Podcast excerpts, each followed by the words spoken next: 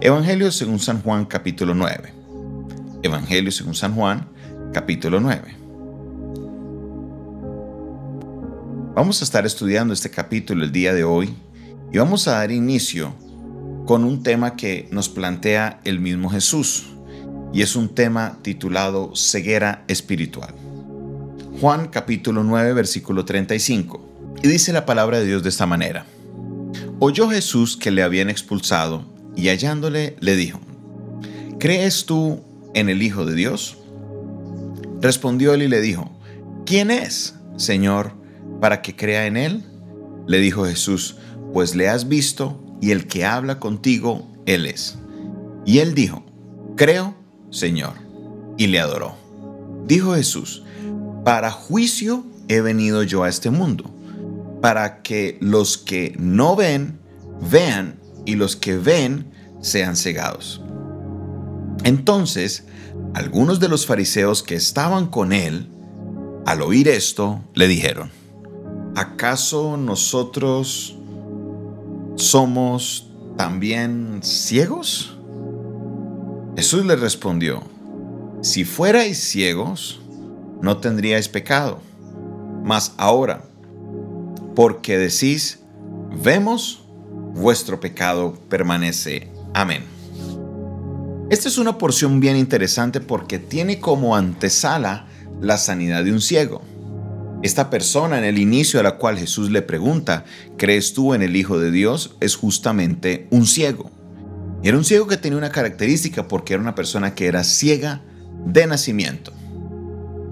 Jesús dice que él escupió en tierra e hizo un barro y se lo colocó en los ojos y el ciego fue sano y los fariseos todos empezaron a cuestionarle quién te sanó y por qué lo sanaste porque otra vez Jesús hace esta sanidad en el día de reposo.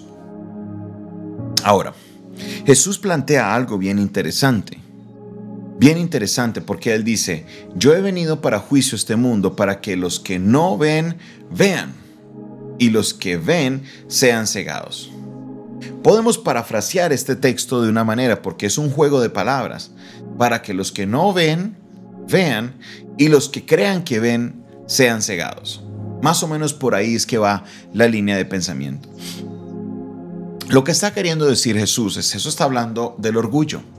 Está volviendo a hablar a los fariseos, porque los fariseos se jactaban de cumplir la ley.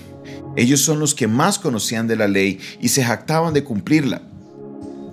Son personas que hacían todo tipo de actos públicos para que la gente pensara y creyera que ellos eran de los que cumplían la ley. Pero, ¿qué les dice Jesús? Ellos que son los que creen que ven, no ven, son ciegos porque no ven su propio pecado. No lo ven. Pero los que tienen el encuentro con Jesús, ahora tienen la capacidad de ver y reconocer su propio pecado. Esto es algo importantísimo, porque vemos eso muy presente en el día de hoy. Vemos a un mundo que quiere ir camino hacia Dios y lo que se ha diseñado para poder vivir sin Dios es justamente crear como un tipo de anestesia, un tipo de resistencia al pecado. Hay personas que no creen en el pecado, que no ven su propio pecado, porque para ellos, no, yo no le hago mal a nadie, yo necesito de Jesucristo, porque ¿para qué si yo igual el cielo se gana por las buenas obras, dicen algunos? Esto se llama ceguera espiritual, el no conocer la realidad espiritual de que todos hemos pecado y que por eso todos hemos sido destituidos de la gloria de Dios. Con Jesús estas vendas de los ojos se nos quitan. Jesús le decía a los fariseos que los fariseos ahora, porque ven, pueden reconocer su pecado, saben que su pecado permanece en ellos, pero los que no ven no tienen pecado no porque no lo tengan, sino porque ellos mismos no lo pueden distinguir. Y en la primera manera de uno poder deshacerse del pecado es reconocer que somos pecadores. Esto es algo importantísimo para comprenderlo desde un punto de vista espiritual. Porque a veces muy libremente decimos, no, es que esta persona padece de ceguera espiritual, pero no entendemos muy bien lo que el texto nos quiere decir. Ceguera espiritual es esa incapacidad de ver mi pecado es esa incapacidad de reconocer lo malo que yo hago, pero a la misma vez es una capacidad de señalar a otros en lo malo que ellos hacen. Esto es ceguera espiritual y si nos vamos a la aplicación directa, oiga, existe ceguera espiritual aún dentro de los creyentes. Porque hay personas, hay creyentes que viven en pecado, pero se la pasan señalando el pecado de otros. Y mire que utilizo creyentes, no quiero utilizar la palabra cristiano porque el cristiano debería comprender que no puede tener ceguera espiritual. Personas que asisten a la iglesia que sufren de ceguera espiritual, juzgan, señalan, pero no viven una vida correcta porque no han podido reconocer su propio pecado. Mi hermanos, reconozcamos nuestra ceguera espiritual. Vamos al médico de los médicos, a Jesucristo. Él será el que quitará nuestra ceguera espiritual. Él será el que nos ayudará a reconocer nuestros pecados, nuestras fallas. Y entonces así podremos nosotros avanzar hacia el plan y propósito que Dios tiene preparado para nosotros. Creamos en el Señor Jesucristo, acerquémonos a Él, pero permitamos que su palabra quite de nosotros esa ceguera espiritual. El día de ayer veíamos esta narrativa de la mujer que cayó en adulterio, que la cogieron justo en el acto de adulterio. Jesús les dijo, el que esté libre de pecado, que tire la primera piedra.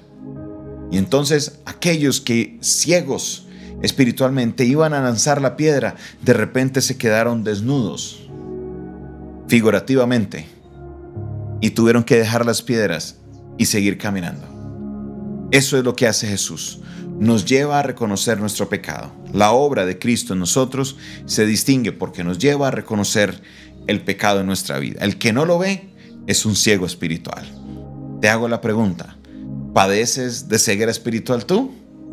Permite que Cristo quite las vendas de tus ojos para que puedas ver el pecado que aún permanece en nosotros. Padre Celestial, te doy la gloria y la honra en esta hora por tu palabra. Gracias Dios porque tú nos hablas, nos, muestras Señor nuestra condición espiritual. Te pido y te ruego Señor que seas tú obrando en nosotros, quitando toda ceguera espiritual de nuestros ojos. Glorifícate Señor. Necesitamos poder ver con nuestros ojos espirituales. Gracias. Gracias mi Dios. Gracias mi Rey. Glorifícate Señor. Bendito seas. Exaltado seas Señor en todo tiempo. Glorificado seas. En el nombre maravilloso de Cristo Jesús. En el nombre poderoso y maravilloso de Cristo Jesús. Amén, amén y amén. Esta fue una producción del Departamento de Comunicaciones del Centro de Fe y Esperanza, la Iglesia de los Altares, un consejo oportuno en un momento de crisis. Se despide de ustedes su pastor y amigo Jonathan Castañeda